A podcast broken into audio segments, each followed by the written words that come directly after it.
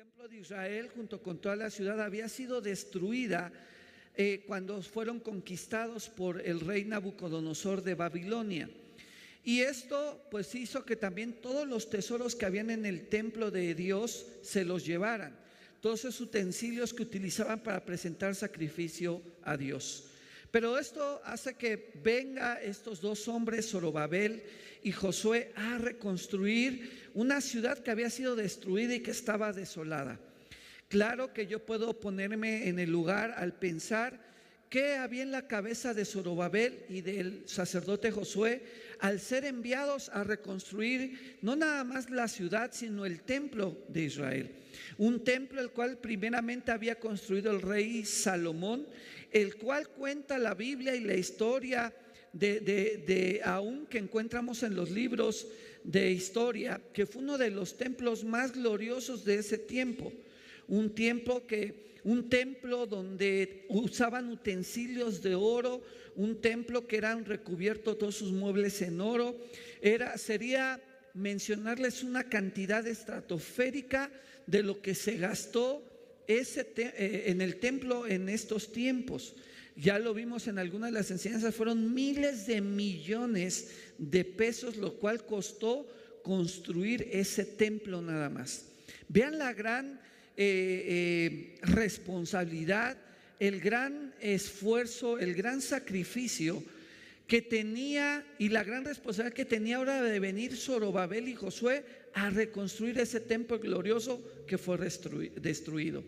Y para esto Dios llama a un profeta llamado Zacarías y a un profeta llamado Ageo para que transmitieran un mensaje de aliento y se volviera a reconstruir el templo.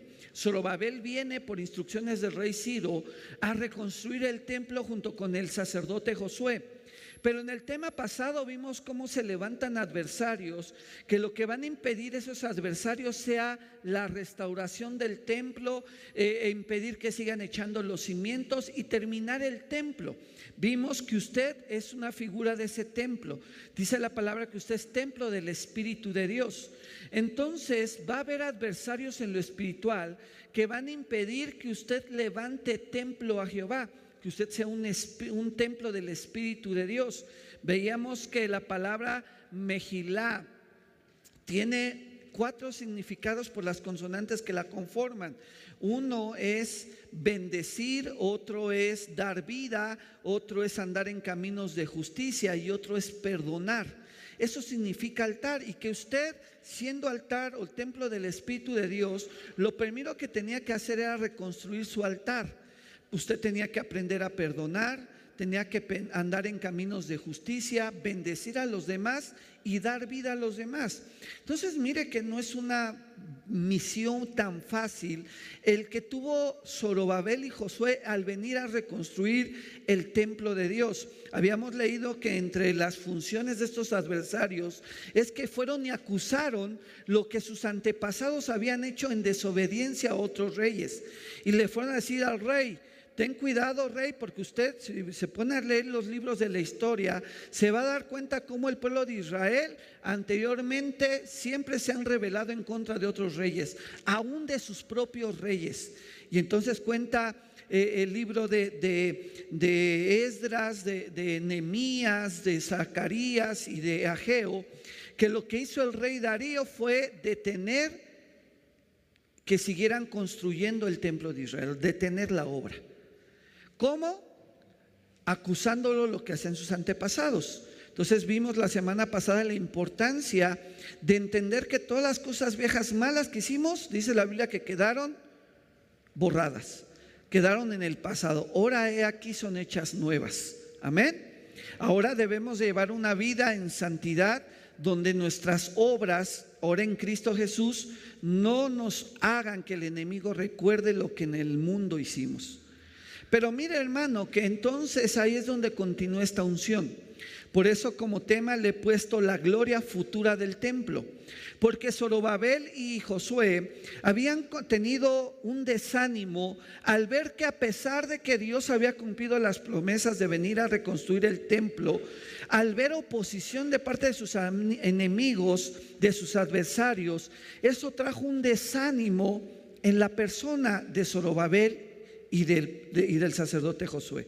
Y mire que esta es una figura del creyente, porque muchas veces cuando venimos a Cristo y nos empezamos a congregar y empezamos a llevar nuestra vida como cristianos, se van a levantar adversarios que aún no son cristianos o otros adversarios vimos la semana pasada que aún se hacen llamar cristianos y lo único que van a hacer va a ser impedir tu crecimiento.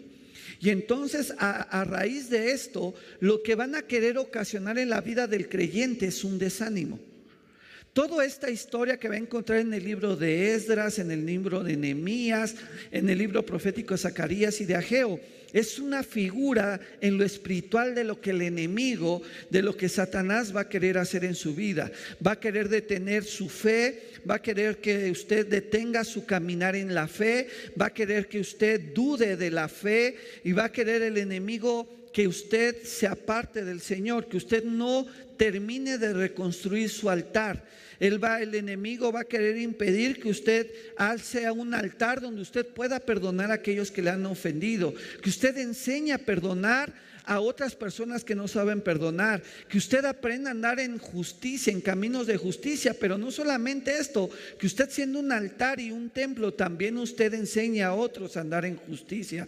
Y no solamente, sino también usted bendecir, y no solamente usted bendecir, sino enseñar a otros a bendecir, y por último usted dar vida y entonces a enseñar a otros dar vida. Y entonces todo esto se va a volver un ciclo de restauración, no nada más en la vida de usted, sino todos alrededor que se encuentran eh, con usted, su familia, amigos y amistades. Por eso quiero llevarlo al texto base de esta tarde que está en, en, el libro de Ageo, capítulo 2, versículo 9. No sé si lo pueda leer conmigo. Dice la palabra del Señor así. La futura gloria de este templo será mayor que su pasada gloria dice el Señor de los ejércitos celestiales. Y en este lugar, ¿qué dice ahí? Traeré paz. Yo el Señor de los ejércitos celestiales he hablado.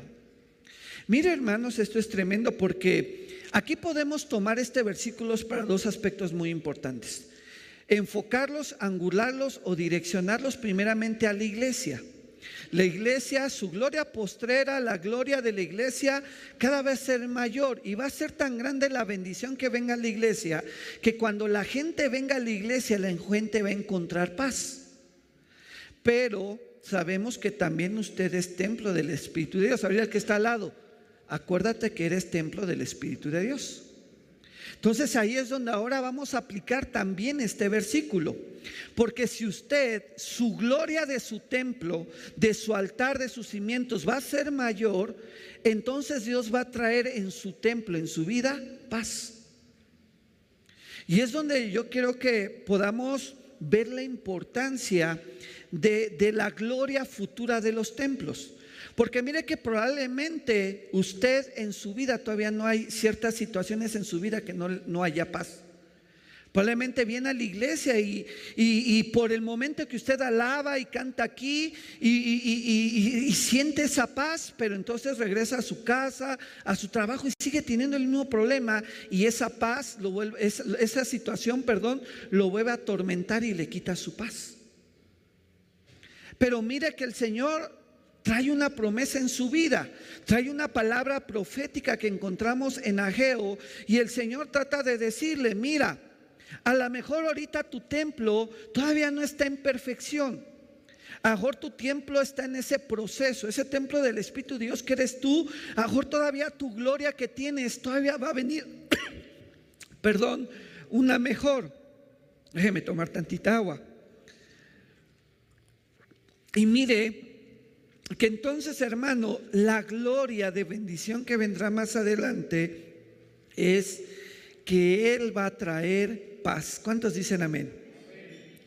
Algo que yo encuentro interesante, hermanos, en, esta, en este versículo, es, es algo que, que yo veo en cómo nombra o cómo se manifiesta el Creador al profeta Zacarías. Pero vamos a orar. Padre, en el nombre de Jesús, En este momento, Señor, te ruego que tu Espíritu Santo, Señor, tome, Señor, el control de este lugar. Te ruego, Padre, que tú mandes, Señor, eh, gente a caballo, carros de fuego, Padre, ángeles guerreros, Padre, que empiecen a pelear, Señor, las batallas espirituales de estos ambientes, Padre.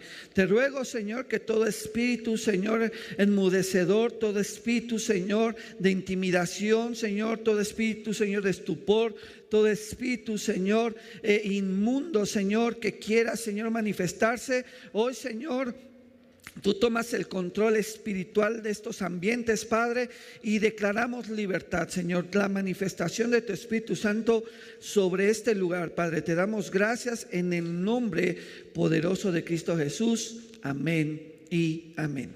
Entonces, mira, ahí dice, la futura gloria de este templo, podría ser de este templo, pero también de su templo, es que será mayor de la que ya es ahorita. Si ahorita en este templo, en esta iglesia hay una gloria, entonces va a venir una gloria mayor sobre este templo.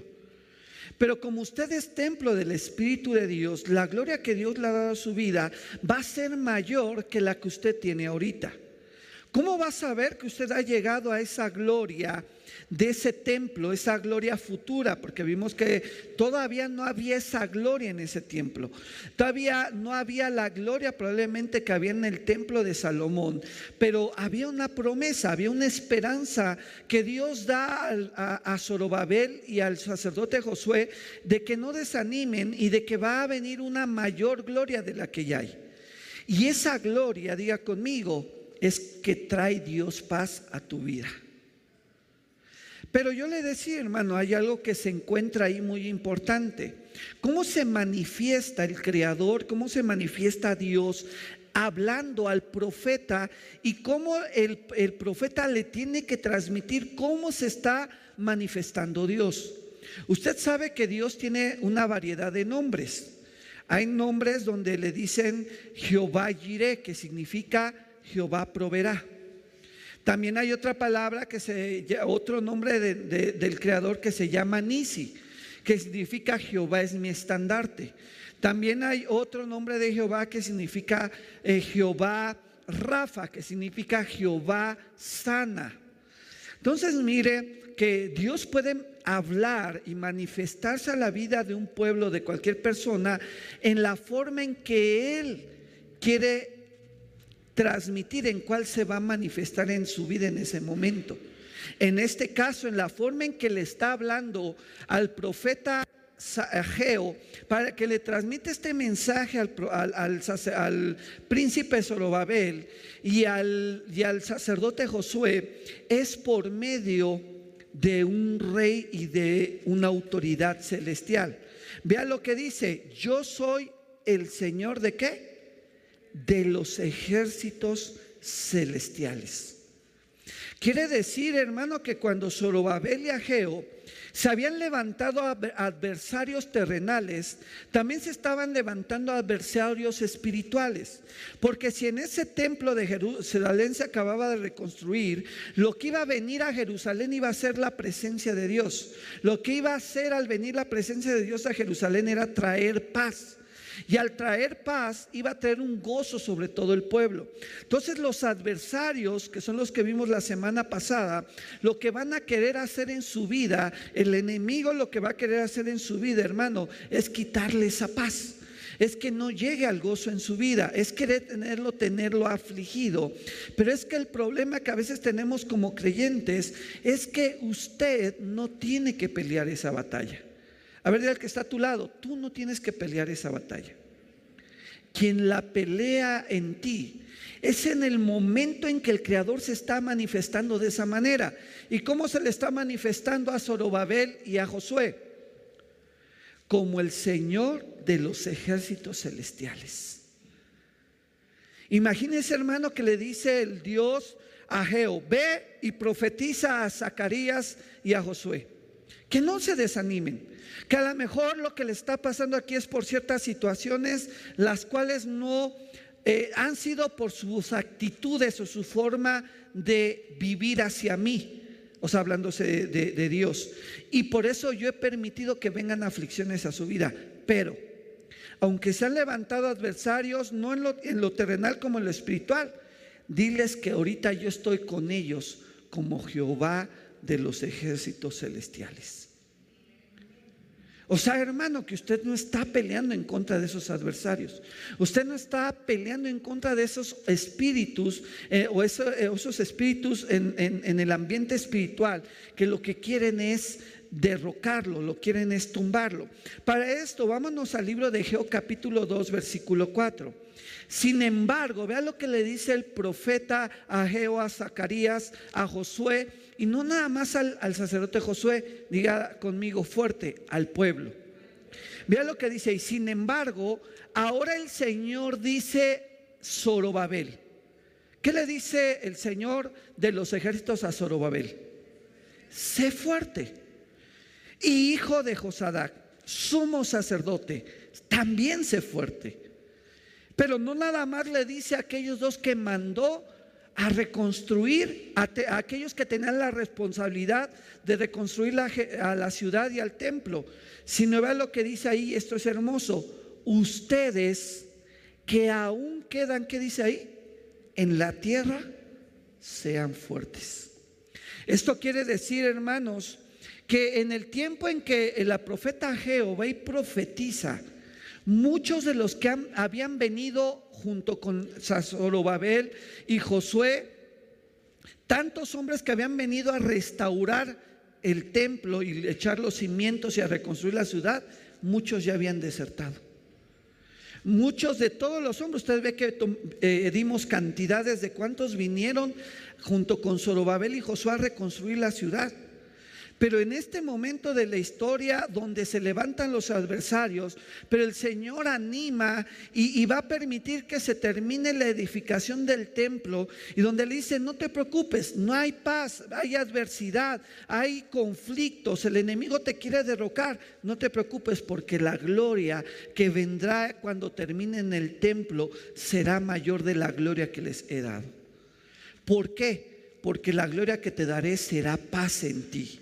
Y entonces, hermano, vea que en ese tiempo ya habían muchos desertado.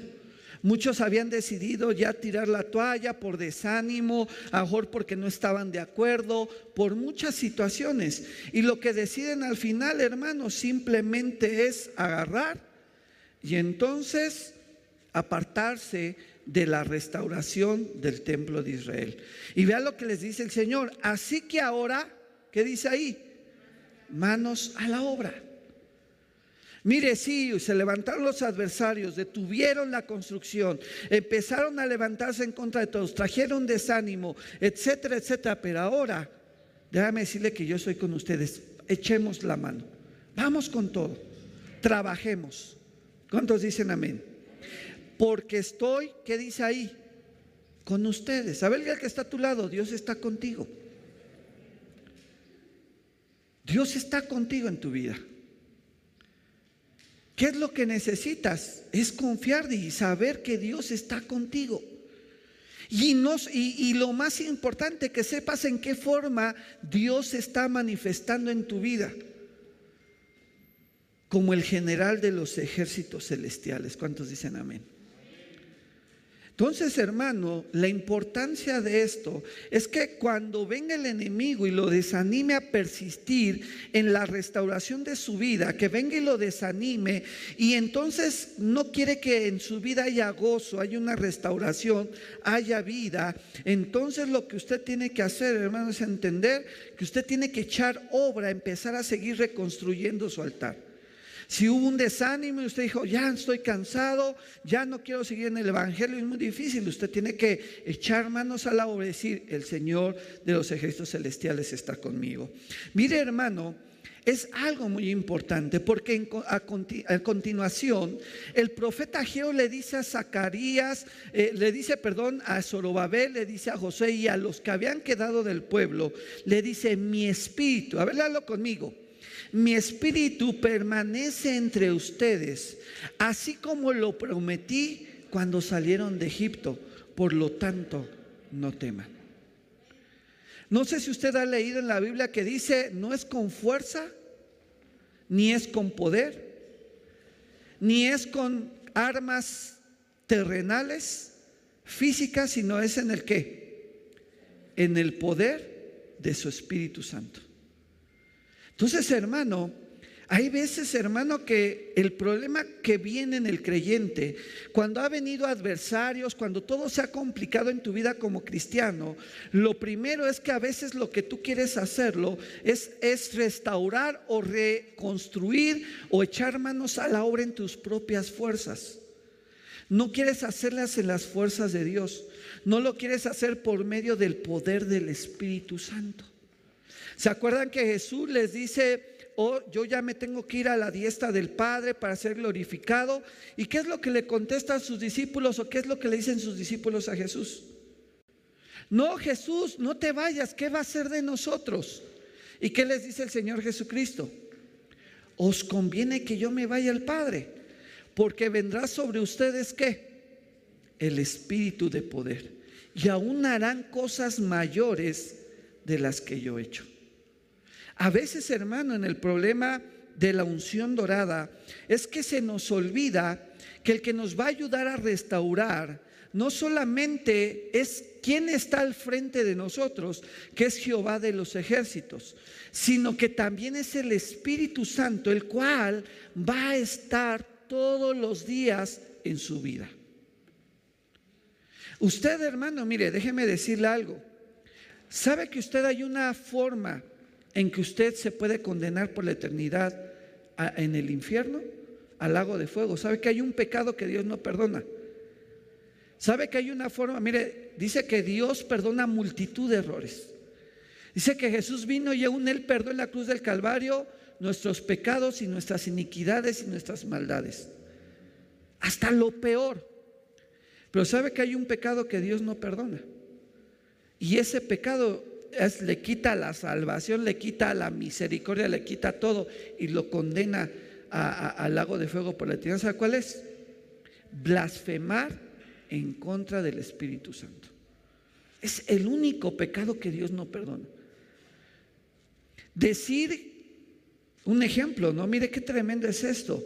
Que a lo mejor Dios estuviera hablando por el profeta Geo, llega y les dice, ánimo, solo va a haber ánimo Josué, mira ánimo los que han quedado del pueblo y que el pueblo diga, blasfemia, eso es mentira, Dios nos ha abandonado.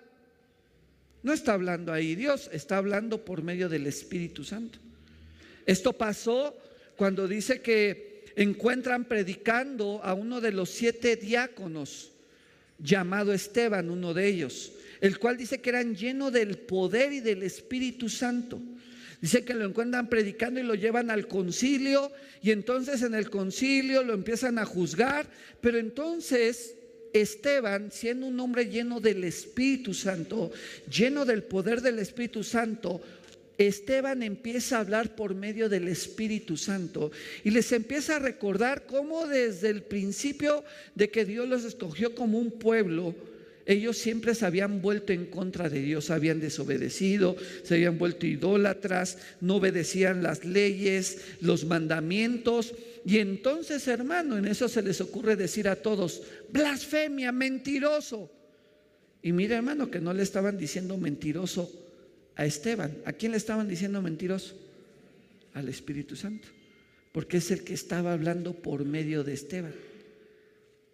Pero déjeme decirle que esa historia, aunque es triste, acaban lapidando, matando a Esteban.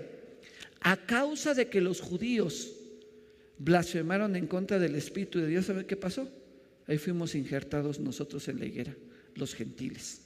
Ahí es, ahí es donde esa situación provoca. Ah, porque supo a quién, sabía, usted no, no sepa o sabía a quién les arrojaron las vestiduras cuando mataron a Esteban a Saulo de Tarso, que más adelante lo llamaría el mismo Jesús, sería lleno del Espíritu Santo y le cambian el nombre a Pablo. ¿Y él le predicaría a los judíos? No, ¿verdad? ¿A quién? A los gentiles. Él mismo había dado autorización y él mismo fue testigo como fariseo de fariseos de que lo mataran. Le dijeron, ahí está, para que veas que está muerto, porque él perseguía la iglesia de Cristo. Pero a raíz de que blasfeman en contra del Espíritu Santo los mismos judíos, el, mismo pueblo adquirido por Dios, ahí es donde entramos los gentiles con la promesa. ¿Cuántos dicen amén? Entonces, hermano, usted nunca debe de olvidarse que el Espíritu Santo permanece en usted. Yo enseñaba hace rato en el devocional que ya en estos tiempos, hermano, lo menos que se está enseñando en la iglesia o se predica o se habla de la iglesia es del Espíritu Santo. Todo ya es escatología, los últimos tiempos, todo es lo que Dios va a traer en prosperidad, de bendición, lo profético, lo más profundo de las escrituras. Y se ha olvidado la, la, esencia, la estructura, se ha olvidado la base del evangelio verdadero de la fe, que es parte de ella el Espíritu Santo. Porque los frutos del Espíritu, ¿quién los da? Pues el Espíritu, ¿ah? Él está dando la respuesta. ¿Quién da los frutos? El Espíritu. Y uno de ellos, ¿cuál es? La fe. Entonces, hermano, cuando usted se aleja, cuando el Espíritu Santo no está en su vida, pues no va a haber amor. Si el Espíritu Santo usted no ha dependido de él, no va a haber paz, que son los frutos. Si usted no tiene al Espíritu Santo en su corazón, no va a haber paciencia en usted, no va a haber eh, bondad, no va a haber misericordia, no va a haber macedumbre, no va a haber templanza. Entonces, hermano, mire que es importante que entender que Jesús dejó una promesa y que nosotros debemos estar siempre agarrados de que el Espíritu Santo está con nosotros. Y entonces, hermana, a veces nos paramos y Padre, gracias porque me has dado un día de vida, en paz me acostaré y así mismo dormiré, porque solo tú, Jehová, me haces vivir confiado. Gracias, Padre. Gracias, Jesús, porque tú, por tu misericordia eh, eh, encuentro la salvación, pero usted le ha hecho gracias, Espíritu Santo. Gracias porque me has consolado, gracias porque me has revelado tu palabra, gracias porque has estado conmigo en medio de las pruebas y me has confortado. Gracias Espíritu Santo porque sin ti no fuera nada, porque no puedo estar fuera de tu presencia Espíritu Santo. Porque mire, cuando usted está en la presencia, a veces se, se da un mal término dentro de la iglesia. Es que está la presencia de Dios. Y sí, podríamos decir eh, eh, coloquialmente que la presencia de Dios aquí está, pero quien realmente está aquí es el Espíritu Santo. El Padre está a la diestra. Jesús no está aquí, Él está a la diestra como el Cordero Inmolado. Pero el que está manifestándose en medio de su pueblo es el Espíritu Santo. Entonces realmente debemos decir, no por menospreciar al Padre o al Hijo, sino porque el mismo Padre y el mismo Hijo nos dejaron al Espíritu Santo para depender de Él. Entonces, hermano, ustedes saber que desde que salió de Egipto, Dios ya había puesto su Espíritu sobre usted. Y si el Señor lo ha traído a restaurar, usted tiene que restaurarse. El Espíritu de Dios está con usted. Y si se han levantado adversarios en contra de usted y lo han desanimado, el Espíritu de Dios está con usted. Mira lo que dice eh, Egeo capítulo 2, versículo 6. El Señor de los ejércitos celestiales dice, Dentro de poco haré temblar los cielos y la tierra, los océanos y la tierra firme una vez más. Y haré temblar a todas las naciones y traerán, ¿qué dice ahí? Los tesoros de todas las naciones a este templo. Llenaré este lugar de gloria, dice el Señor de los ejércitos celestiales. La plata es mía y el oro es mío, dice el Señor de los ejércitos celestiales. ¿Cuántos dicen amén? Hermano, mire, es algo tremendo porque a veces no nos explicamos el por qué Dios no nos ha bendecido. Así, Señor, pero yo te sirvo, yo voy a la iglesia, yo oro, oigo tu palabra, sé que no soy perfecto, pero trato de llevar una vida lo más agradable a ti. ¿Por qué mejor bendices más a los impíos que a mí? Entonces, hermano, ahí está la respuesta. El Señor dice, no te preocupes, porque la gloria del futuro templo es que yo haré que aún tiemble la tierra y las naciones y que ellos mismos te traigan tus tesoros. ¿Cuántos dicen amén? Y entonces, que ellos traigan sus tesoros. Y dicen, ¿cómo van a traer sus tesoros ellos? Si ni creen en ti. ¿Qué dice el Señor? Yo soy el dueño del oro y de la plata. A veces, hermano, no es que Dios no le ame, es que Dios no le quiera bendecir, es que Dios está peleado con la prosperidad. No, es que a lo mejor usted está en el proceso donde tiene que restaurar o terminar de edificar su templo. Y entonces vendrá la gloria de Dios y lo primero que traerá lo que leímos, paz. ¿De qué sirve tenerle riquezas, dinero, oro, plata si lo que no hay en usted es paz? Pero usted ya tiene paz, entonces va a disfrutar la prosperidad que Dios le va a dar a su vida. Si usted tiene paz en su corazón, usted va a ser feliz cuando Dios traiga la provisión económica. ¿Cuántos dicen amén? Pero entonces, hermano, es cuando empezará a llenar de gloria el templo. Y no nada más este templo físico, sino usted, porque usted es templo del Espíritu de Dios. ¿Cuántos dicen amén? Dale un fuerte aplauso a nuestro Señor.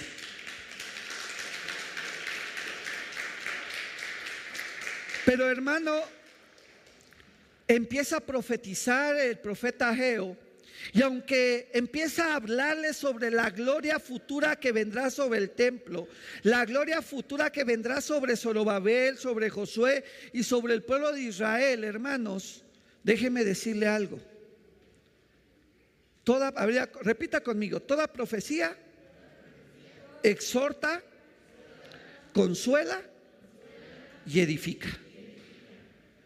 Aquí en esta profecía el Señor empieza edificando, diciéndole, no te preocupes, se han levantado los adversarios, andas mal económicamente, tienes problemas con personas en tu trabajo, con tus hijos, con tu esposo, tu esposa, en tu familia, pues déjame decirte que la gloria que traeré en ti será mayor de la que ya he hecho. Como yo voy a obrar en tu vida y he obrado, obraré de gran manera. Y entonces te voy a bendecir yo te daré que aún las demás naciones te enriquezcan a ti, porque yo soy del dueño del oro y de la plata. Pero te falta terminar de edificar el templo.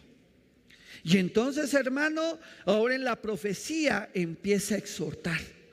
Y si usted empieza a leer después de los capítulos 7 y 8 de Egeo, capítulo 2, eh, el profeta empieza a hablarle no solamente a Zorobabel y a Josué y al pueblo, sino en general diciéndole, a ver sacerdotes, ¿Qué acaso si ustedes agarran sus vestiduras y agarran sus, sus, eh, eh, sus atavios y lo mezclan con aceite y con comida y con todo, eso estará puro?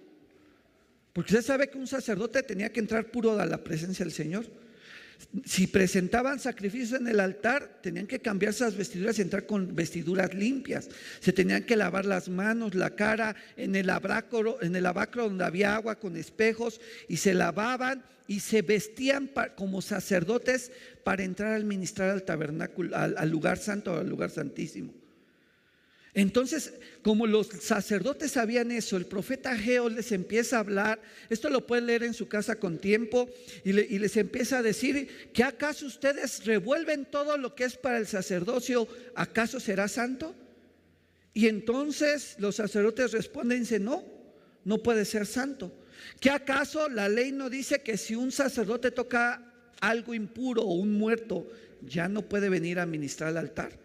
Dicen, sí es cierto, la ley dice que un sacerdote, un levita, si toca a un muerto, ya no puede ministrar en el, tabernáculo porque es impuro. Entonces cuando les empieza a exhortar y a hacer una reflexión de lo que Dios ha establecido en la ley, entonces Dios les empieza en el versículo 14. Entonces Ageo les responde, porque él les había preguntado a los sacerdotes y a todos. Es como si yo le dijera, ahorita, déjeme ponerle un ejemplo. Usted sabe que la ley de Dios dice que no debe de matar. ¿Qué me contestaría usted? Sí. ¿Y usted sabe que la ley de Jehová, los mandamientos, dice no robarás? ¿Qué me contestaría usted? Ahora déjeme ponerle el ejemplo. Si yo le dijera, ¿que acaso si usted va a dar de comer a los demás, usted no roba y en lugar de robar da a los necesitados? De lugar de estar murmurando, usted bendice a los demás. si usted, de lugar de estar peleando, usted está dando paciencia, amor, misericordia. Y entonces es como si yo le dijera de repente a usted, pero si robas, ¿tú crees que se echaría a perder todo lo demás? ¿Qué contestaría usted? Pues sí, ¿va? ¿De qué sirvió todo lo demás? De ayudar, de no hablar mal de la persona, usted le acabó robando. Eso es lo que el Señor trata de hablarle al pueblo de Israel y a Zorobabel y a Josué. Y vea lo que les dice entonces en Egeo capítulo 2 versículo 14. Entonces Ageo respondió, asimismo sucede con este pueblo, con esta nación, dice el Señor. Todo lo que hacen y todo lo que ofrecen para Dios está contaminado por su pecado. Miren lo que les pasa antes que comenzaran a edificar los cimientos del templo del Señor. Cuando esperaban 20 medidas de grano, cosechaban cuánto? Solo 10. Cuando esperaban sacar 50 litros de lagar o de vino, encontraban solo cuánto? 20. Y ahí hay otros versículos que por, cuestión de tiempo se los puede leer, donde dice, y yo mandé mo y yo mandé plagas para lo que ustedes hacían en su fuerza no diera fruto, para que se dieran cuenta de la gloria que yo traería más adelante sobre ustedes. No nada más una gloria donde acabarían de edificar su templo, su altar, sino una gloria donde traería paz a ustedes y gran bendición económica. Dios no está, no está peleado con la prosperidad, hermanos. Pero la prosperidad no viene por cuanto usted da en sus ofrendas. La prosperidad no viene por cuanto usted da, cumple o no con sus diezmos. La prosperidad usted no, no viene a usted por cuanto usted sirve a la iglesia. La prosperidad de Dios viene cuando usted ya se ha restaurado en su vida. Cuando ya ha pasado los procesos que pasaron Zorobabel, Josué y el pueblo al restaurar el templo de Israel por medio de la unción dorada. Y entonces Dios va a traer bendición. Pero hermano, usted dice, hoy, ¿cómo es posible si no me rinde el sueldo? Más que quiero diezmar, no puedo. Quiero ofrendar más, no puedo. Quiero hacer más y no puedo. No me rinde el dinero. Pues es que lo estás haciendo en tus fuerzas. Porque tú crees que la bendición y la prosperidad va a venir así cuando Dios dice a Zacarías y a Josué y al pueblo, ustedes creían que porque sembraban, eh, no sé, sembraron 100 higos les iba a dar 500, pues no, les dio la mitad, 20. Creyendo que ustedes fermentaron vino para tener 50 litros, nada más les dio 20. Pero ¿por qué si estamos edificando el templo? ¿Por qué si yo vengo a la iglesia, si yo oro, yo canto, yo sirvo, yo alabo al Señor? Sí sé que a veces peco y sí que a veces la riego, pero entonces eso no cuenta para Dios. A ver, ya que a tu lado, así no es la prosperidad. Hermano, ¿de qué le va a servir tener oro y plata y la casa más hermosa y el carro más hermoso y si no va a tener paz en su corazón? Va a entrar en el dicho popular que dice afortunado en el dinero, desafortunado en el amor, ¿va? Porque a veces hasta el dinero cambia a las personas, ¿va? Y hermano, mejor dice el Señor, primero que haya en paz en ti, que te haya tratado y trabajado y que realmente se hace un altar y entonces te voy a bendecir. Yo no te puedo bendecir si tú no eres un altar.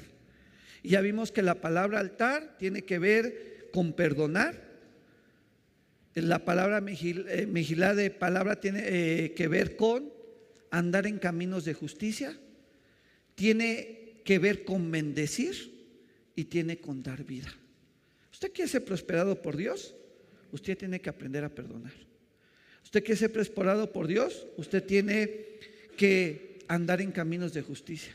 ¿Quiere ser prosperado económicamente? Usted lo que tiene que hacer es dar vida. Usted quiere ser prosperado económicamente, entonces tiene que bendecir a otros. Y ahí nada más está el puro altar. Dijimos que los cimientos era la alabanza. Le falta ser un verdadero adorador en espíritu y en verdad. Y si lo logra hacer, edificó su templo. Y entonces la gloria de Dios vendrá en usted y habrá plaza en usted. Y mire, busca, a ver conmigo, busca el reino de Dios y su justicia. y todo lo demás vendrá por añadidura. Hermanos, que a veces es que el Señor no me bendice. Me voy a buscar un trabajo donde me paguen más porque no me alcanza. Trabaja más, menos te va a rendir. No es que necesito ahora cambiar, solamente así voy a salir de mis problemas financieros. Pero ese buscar un trabajo mejor es trabajar más horas, es descuidar tu comunión con Dios, es trabajar y ¿sabe qué va a pasar? Vas a ganar tanto, pero no te va a rendir el dinero. Porque eso le pasó a los que entraron en la restauración. Eso les pasó a los que vinieron a la unción dorada, pero no habían entendido que por más que ellos trabajaran, la bendición no, no proviene por tus fuerzas, sino sobrenaturalmente de Dios. Y entonces, hermano, estaban dando topes de cabeza desesperados y por eso cuando el profeta Ageo habla a Zorobabel, muchos habían desertado. Porque se habían desesperado porque no había dinero porque a los que les pedían prestado cada vez les cobraban más interés, porque las deudas aumentaban más cuando ellos creían que habían disminuido. Pero ¿sabe por qué Dios permite eso, hermano? Dios el que está a tu lado es que no, no es que no te ame, pero díselo, codéalo, es que no es que no te ame, dile, es que tiene que perfeccionar tu fe. Porque hermano, mire, si Dios nos prosperara económicamente, la fe la tenemos hasta abajo. Pero donde acrecenta Dios nuestra fe es en las pruebas. Dice la palabra que nuestra fe será perfeccionada como es purificado el oro en el fuego.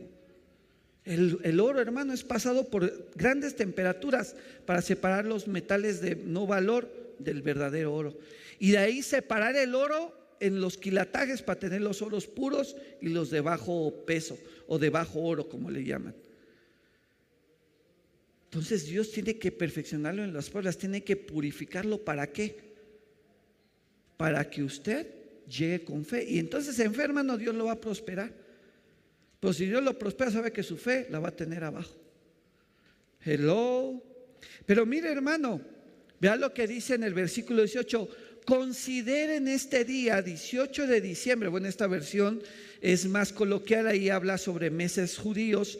Dice el 18 de diciembre, cuando los cimientos del templo del Señor fueron qué? Establecidos. Mire hermano que yo estaba eh, reflexionando, cuando el Señor nos dio la bendición de pasarnos a este lugar, eh, tuvimos que pasarnos en una, una situación de premura, en un corto tiempo, se tenía que este lugar arreglar mucho. Cuando nosotros lo rentamos, eh, no había, se habían llevado toda la instalación eléctrica, literalmente la arrancaron, no había nada, estaba destrozado el lugar, hermanos. Había estado el lugar aproximadamente un año cerrado, lleno de polvo, descuidado, hermanos. Y cuando Dios nos permite cambiar, porque ese fue el anhelo, estuvimos orando y Dios lo permitió en su misericordia. Tuvimos que llegar aquí a, una premura de, 15 días para el aniversario, creo, para celebrar eh, eh, un año. Teníamos un mes para dejarlo más adecuado para lo que iba a ser. Mire, que así como lo ve, créame que no estaba. Ahorita diría un dicho, estamos en la gloria. Pero cuando llegamos, hermano, fue un, trabajo eh, eh, eh, complicado, de, mucho esfuerzo.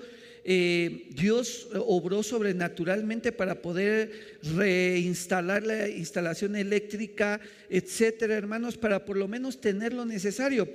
Pero traté yo más o menos de, de, sacar una cuenta.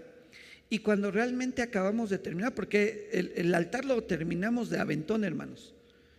Entonces el aniversario fue a finales de septiembre, ¿no?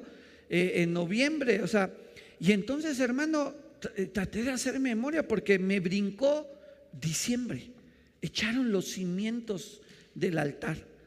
Y entonces, hermano, eso no me vino a la, iglesia, me vino cuando terminamos el templo y dije, ¿habremos terminado el altar de la alabanza en diciembre? Y entonces, hermano, traté de hacer memoria. La verdad no me acuerdo de una fecha segura, pero, pero el Espíritu Santo me dio la paz y me dijo, fue en diciembre.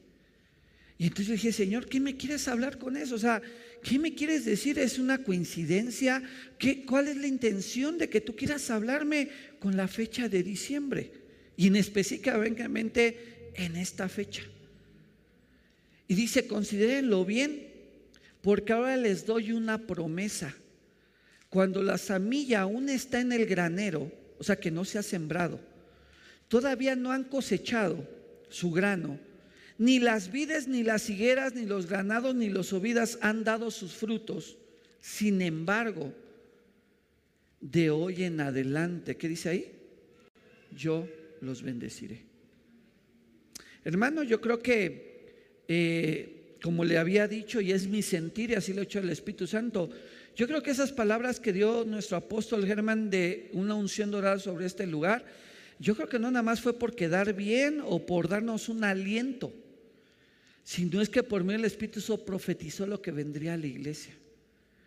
Y hermano, aunque yo creo que esta iglesia está en el proceso de que va a venir una gloria tan grande sobre este lugar, cuando se terminó, cuando llegamos aquí el altar y se empezó a levantar el altar, y se acuerdan los que empezaron, bueno, cuando empezamos en este lugar, a lo mejor muchos de ustedes todavía no estaban, en diciembre fue cuando empezamos a hacer las veladas de oración, ¿se acuerdan?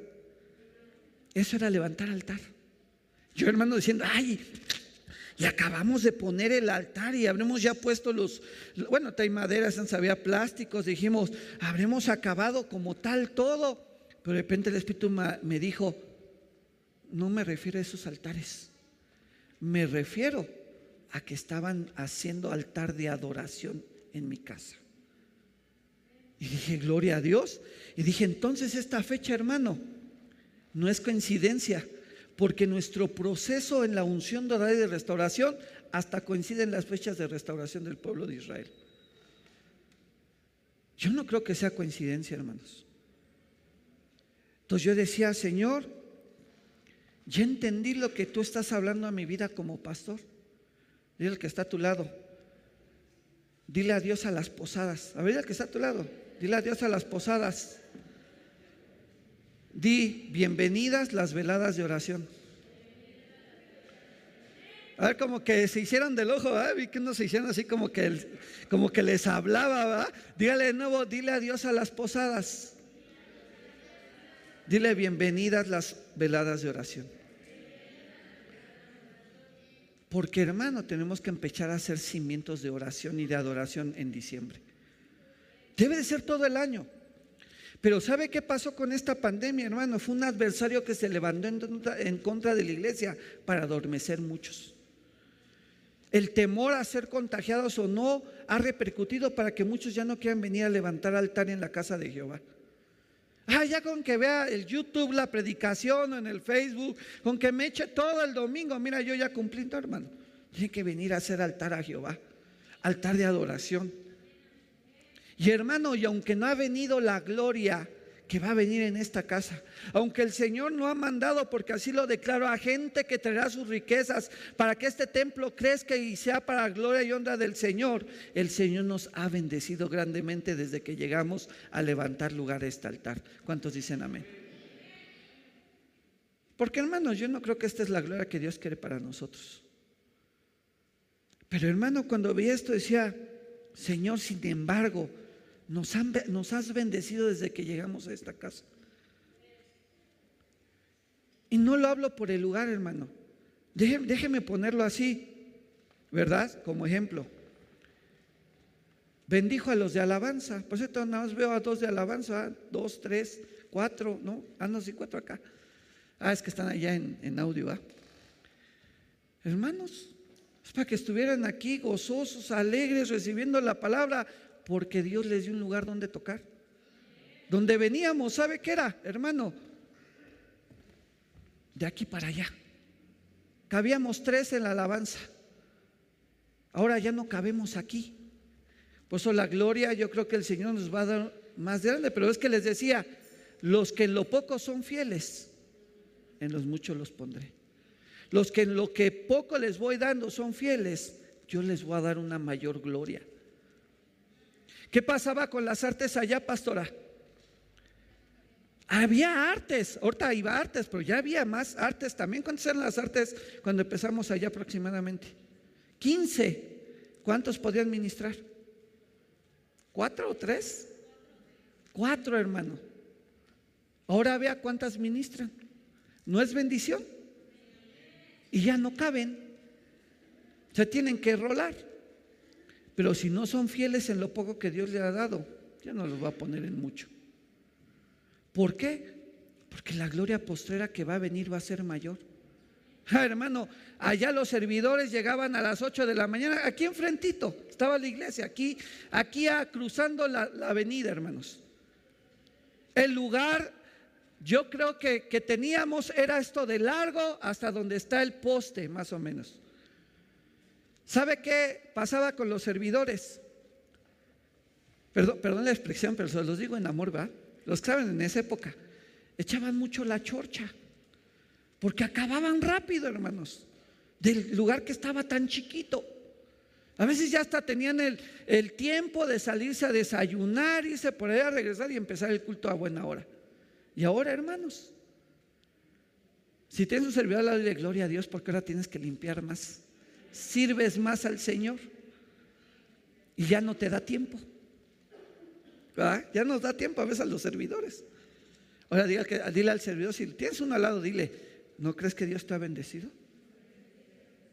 Pero déjeme decirle algo, hermano, esta no es la gloria que Dios está hablando ahí. Esta no es la gloria de la unción dorada que va a traer no solamente a esta casa, sino a su vida. Porque no nada más va a depender de que aquí encuentra la paz, usted va a hacer paz con sus seres queridos. Usted va a dar paz a sus familiares. Usted va a dar paz a sus hijos inconversos. Usted va a dar paz a aquellos que no conocen de Dios. ¿Cuántos dicen amén? Denle un fuerte aplauso a nuestro Señor Jesucristo, porque Él es bueno y para siempre son sus misericordias. Mira lo que dice el Salmo 85, versículo 8 y 9. Presta mucha atención a lo que el Señor dice a tu vida. Esto le estoy hablando proféticamente. Recibe esta palabra del Señor a su vida. Pues Él da palabras de paz a su pueblo fiel. Pero no le permitas volver a sus necios caminos. Sin duda, la salvación de Dios está cerca de los que le temen. Por lo tanto, nuestra tierra se llenará, ¿qué dice ahí? De su gloria. A ver, ponga, dile al que está a tu lado, pon atención a estas palabras. Que sin duda, dile al que está a tu lado, que sin duda. No, vea, yo se las digo para que eh, no le dé el avión. Dile, sin duda, la salvación de Dios está cerca de ti si le temes. Por lo tanto, dile, esta tierra, la Huizotla, San Pedro Jalpa, todo Azcapotzalco, el Estado de México, eh, Ciudad de México y toda la República será llena de la gloria de Dios. Y hermano, que usted sea parte de transmitir esa gloria de Dios a los demás. Qué hermoso, porque usted está transmitiendo la paz que Dios le ha dado. Denle un fuerte aplauso al Señor. Es que Él es bueno, hermano.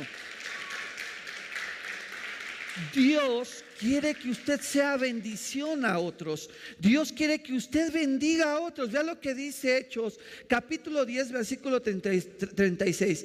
Este es el mensaje de la buena noticia para el pueblo de Israel, que hay paz con Dios por medio de quién? De Jesucristo, quien es Señor de todos. Yo le decía, hermanos, en la forma en que Dios se le manifiesta a Zorobabel, a Josué y al pueblo de Israel en el tiempo de la restauración de la unción dorada, es diciéndole, yo soy el Dios Jehová de los ejércitos celestiales. Yo voy a pelear tus batallas con todo el ejército celestial. Pero ahora le dice y se manifiesta como la unción dorada trae la manifestación del Hijo. ¿Y sabe cuál es? Es la paz que Jesús va a traer a nuestras vidas. Porque el Padre, Dios pelea las batallas por nosotros. Pero Jesús es aquel que nos va a traer una paz que no vamos a entender. Vamos a ver a dónde dice esto en la palabra de Dios. Le voy a pedir al grupo de alabanza que pase. Vea lo que dice Juan capítulo 14, versículo 27. Les dejo, léalo conmigo. Les dejo un regalo. Paz en la mente y en el corazón. Y la paz que yo os doy es un regalo que el mundo no puede dar. Así que no se angustien ni tengan miedo. ¿Cuántos dicen amén? Yo lo recibo. Hermano, el Señor Jesucristo le ha dejado un regalo. Primero, que no importando en qué proceso de su vida se encuentra en restaurar su corazón. No importa en qué en qué etapa de su restauración de su vida se encuentre. Usted sabe que la unción dorada es que todo lo que comienza debe de continuar. Y todo lo que continúa debe de qué? De culminar. Esa es la unción dorada. A ver, repítalo conmigo. La unción dorada es la unción que todo lo que comienza continúa. Y todo lo que continúa, culmina. Hermano, usted debe de meterse en su mente y en su corazón. Que Jesús le ha dejado una paz, un regalo. Hay otras versiones que dice que sobrepasa todo entendimiento de hombre, de humano. Y que usted no debe de desesperarse porque la gloria futura que Dios quiere para su vida va a ser más grande de la que Él ha hecho en su vida. Si Dios usted cree que ha obrado grandemente en su vida, eso no es nada. Él va a obrar más grande y su gloria va a ser más grande. Pero hermano, déjeme decirle algo. No le vaya a pasar como leímos en Ageo capítulo 2, versículo 4 que el profeta le habló a Zorobabel, le habló a Josué y le habló a los que habían quedado del pueblo de Israel. No sé, hermano, que, que los adversarios, que las pruebas del mundo lo agoten, lo, lo, lo tengan tan, tan arraigado, lo tengan tan asoleado, que usted diga, ya no quiero saber del Señor, me quiero apartar. Me quiero refugiar en el alcohol, en las drogas. Me quiero, eh, no sé, refugiarme en el fútbol, en el deporte, en la comida, yo no sé.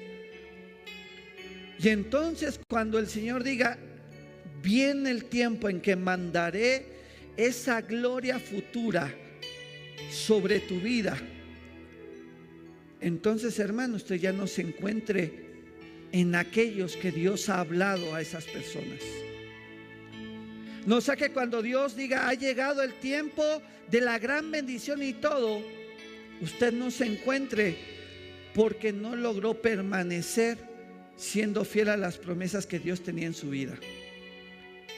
Póngase de pie, por favor.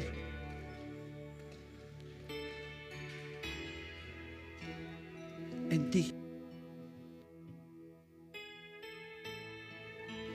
Cierre sus ojos. Padre, en el nombre de Jesús.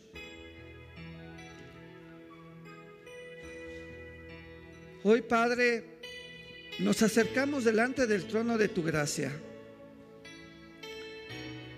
Probablemente, Señor, nos hemos dejado intimidad por los adversarios. Probablemente, Señor, ha venido desánimo en nuestras vidas para persistir en la fe. Señor, a lo mejor esos desánimos, esas tristezas. Y eso ha hecho que de repente menguemos en nuestra fe. A veces, Padre, no sabemos esperar a la gloria, a la gloria que vendrá más adelante. A veces queremos ser bendecidos cuando ni en nuestros corazones hay paz, cuando en nuestros corazones hay amor, cuando en nuestros corazones, Señor, no hay bendición, cuando en nuestros corazones no hay vida, queremos ser prosperados en lo económico, Señor. Queremos que, Señor, tú obres, Señor, con un mejor trabajo, con una mejor economía, con una mejor casa, con un mejor carro, con mejor forma de vivir, Señor, pero a lo mejor no ha venido, Padre, porque realmente nosotros no ha crecido esa vida, esa bendición, ese perdón, ese andar en caminos de justicia. A lo mejor nos hemos dejado mal influenciar por los enemigos de la unción dorada. A lo nos hemos dejado desanimar por los enemigos de la unción dorada y eso ha provocado que perdamos la visión de ver la gloria futura que vendrá sobre nuestras vidas. Aunque aún así, Señor, nos has bendecido grandemente. A veces, Padre, cuando vienen las tormentas solamente podemos ver lo que está enfrente de nosotros, los problemas, las aflicciones. Y a veces se nos olvida volver a voltear atrás y ver de dónde nos has rescatado. Voltear atrás y ver cómo no siendo perfectos un pecadores nos has transformado, Señor. Siempre miramos al frente, siempre vemos las adversidades, vemos lo malo, vemos a los enemigos, vemos a lo que se levanta en contra de nosotros. Y eso es lo que nos viene a afligir y a desanimar a nuestros corazones. Pero Pero Señor, no volteamos a ver atrás cuánta bendición has traído a nuestras vidas. A muchos los has rescatado de la muerte, a muchos los has rescatado de enfermedades, a muchos les has rescatado a sus hijos, a sus hijas, a muchos los rescataste de cosas peores. Pero a veces, Señor, nada más vemos la adversidad y no hemos visto cuánto nos has bendecido anteriormente. No volteamos a ver que también en tiempos difíciles tú nos sustentabas, tú nos rescataste, tú nos cuidaste. Y cuando aumentan las aflicciones y los problemas, simplemente nos cegamos, Señor, porque no vemos más allá de la tormenta. Porque a veces el problema que tenemos, Señor, es que nos, nos, nos volvemos valientes y nos metemos a la tormenta cuando a veces lo que es voltear atrás y ver otro camino donde podemos encontrar esa paz en ti. Te invito a que esta tarde, oiga Señor, hoy pongo en ti mis cargas, Padre. Hoy pongo en ti, Señor, si en mi corazón, Padre, ha venido ese desánimo, ha venido ese pensamiento de dejarte, Señor. Ha venido ese pensamiento, Padre, a la mejor de menguar de mi fe porque no veía tu mano en mi vida. Y mira, el Señor hoy te dice, hermano, no es que hoy te haya abandonado, hijo, no es que me haya olvidado de ti, es que estoy perfeccionándote en el amor, es que te estoy perfeccionando en la misericordia, es que te estoy perfeccionando en la confianza que debes de poner, te estoy perfeccionando en la fe por la cual yo te he escogido desde la fundación del mundo, porque te he llamado a que tú traigas paz donde ha habido aflicción, dice el Señor.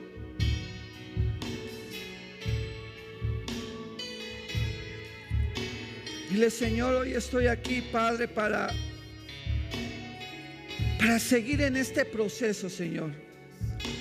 Y aunque sigo en pruebas de tribulación y en aflicciones, Señor, dile, hoy entiendo que es para ser perfeccionado. Lo único que tengo que hacer es confiar en ti. Porque me has estado bendiciendo, porque me has guardado, porque mejor lo quisiéramos de una manera humana, pero, pero tú a tu tiempo, conforme nos restauramos, tú traerás bendición a nuestras vidas. Pues hoy queremos adorarte.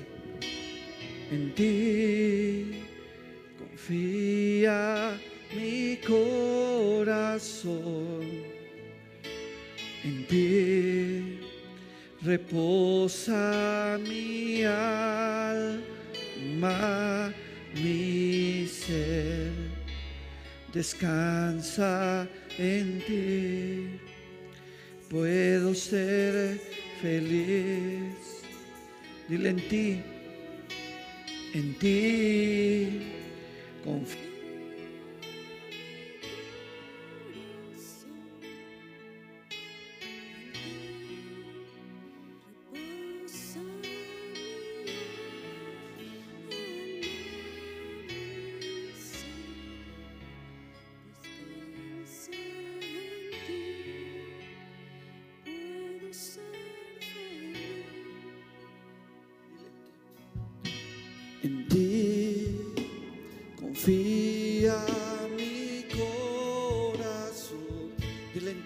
Reposa, en ti reposa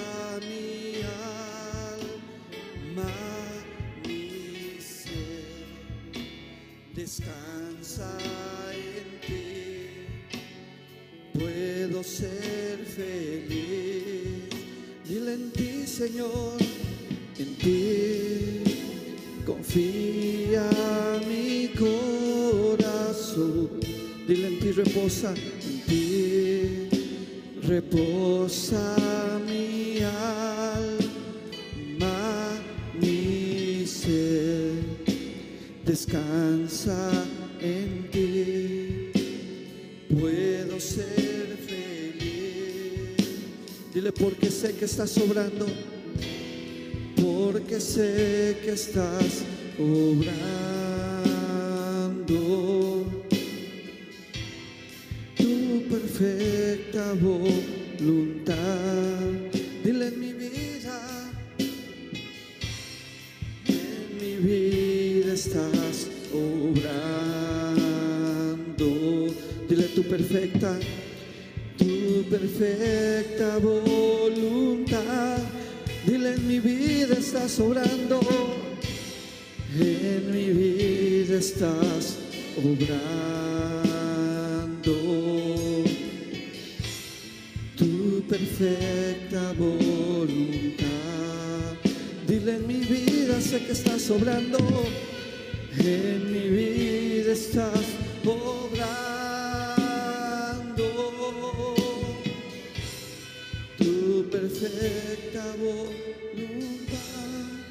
Dile por último al Señor, en ti confía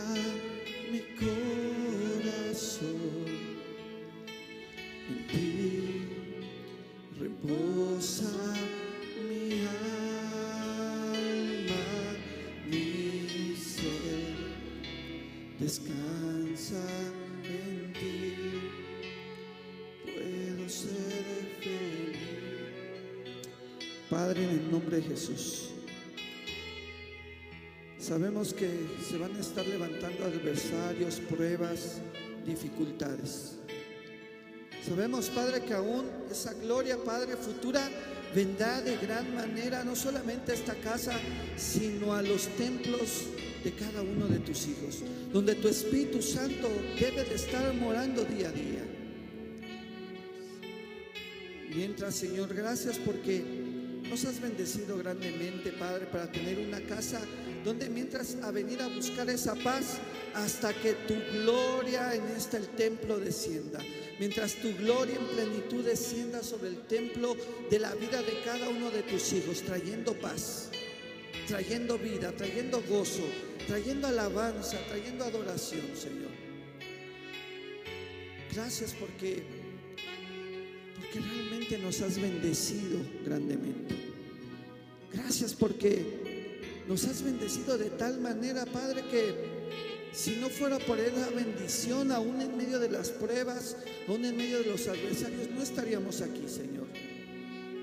Muéstranos, Padre, guíanos, revélanos qué debemos de hacer, Padre, porque no queremos estar sembrando en nuestras fuerzas, esperando cosechar mucho y solamente cosechar una parte. No queremos, Señor, eh, eh, eh, dar frutos y sembrar frutos en cantidad y cosechar pocos. Muéstranos, Padre, en qué no te hemos estado agradando. Muéstranos en qué, Padre, te hemos fallado, Padre. Muéstranos, Padre, qué debemos de hacer, en qué debemos de arrepentirnos, en qué debemos, Padre, humillarnos para que continúe, Padre, y venga esa gloria futura que tú tienes para este templo, para cada uno de los templos que son tus hijos. Ayúdanos a confiar, en esperar aún en medio de estas pruebas que están viniendo, Señor, porque hemos entendido que, Señor, que se levantarán adversarios, que se levantarán angustiadores, Padre, que se levantarán aquellos que están en contra, Padre, de la restauración, se levantarán aquellos que están en contra de la unción dorada, Padre, pero que solamente, Padre, Tú traerás esperanza, tú traes palabras de, para confortarnos, para edificarnos, para exhortarnos, Padre. Por eso no apartes de tu presencia de este lugar, no te apartes de tu presencia en nuestras vidas. Háblanos, Padre, háblanos, Padre. Revélanos, Señor, que tenemos que cambiar para que seamos prosperados, en que te hemos fallado para limpiarnos, en que hemos hecho malo para santificarnos, Padre. Señor, no te apartes de nosotros. Que tu Espíritu Santo permanezca en este lugar, Señor. Porque lo que anhelamos, Padre, es esa unción dorada. Lo que anhelamos, Padre, es que venga esa gloria de este templo, la cual tú has predestinado, la cual tú has puesto para este lugar, Padre, para esta colonia, Señor, para estas delegaciones y municipios, Padre, que has querido restaurar para los últimos tiempos, Señor, porque solamente en ti confiamos, porque confiamos en tus palabras, Señor, porque confiamos en tus promesas, porque confiamos aún en lo que tú tienes predestinado para este ministerio, para esta iglesia, Señor, para la gente, para este pueblo, Señor. Y solamente podemos decir, podemos confiar en ti, Señor, y en lo que harás.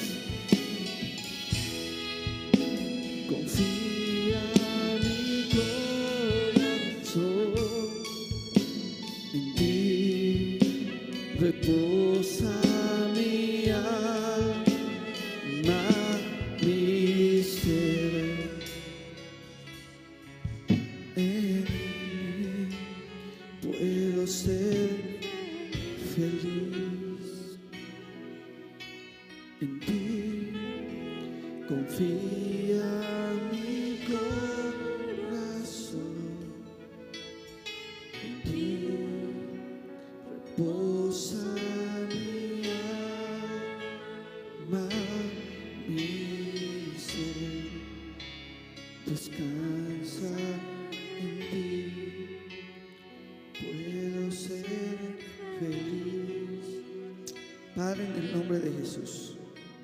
Tarde, Señor, oro por tu pueblo, por tus hijos, que tú lo estás fortaleciendo en el poder de tu Espíritu Santo.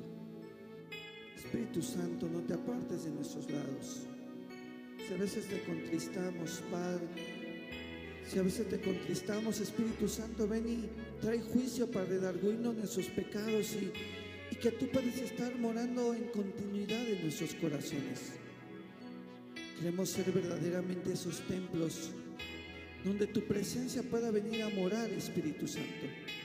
Que podamos convertirnos en esos altares, esos altares que dan vida, que perdonan, que dan bendición, que andan en camino de justicia, Señor. Queremos ser esos altares donde pueda descender el fuego de tu Espíritu Santo para estar esperando la promesa de esa gloria futura que tú le traerás a, los templos, a estos templos, a esos templos del Espíritu Santo. Nunca nos abandones, hermoso Espíritu Santo. Nunca nos abandones. Sella estas palabras en nuestros corazones. Vuelve los frutos en nuestros corazones. Cambia nuestros pensamientos, nuestras mentes, nuestras vidas, Señor. En el nombre poderoso de Cristo Jesús. Amén y amén. Denle un fuerte aplauso a nuestro Señor Jesucristo.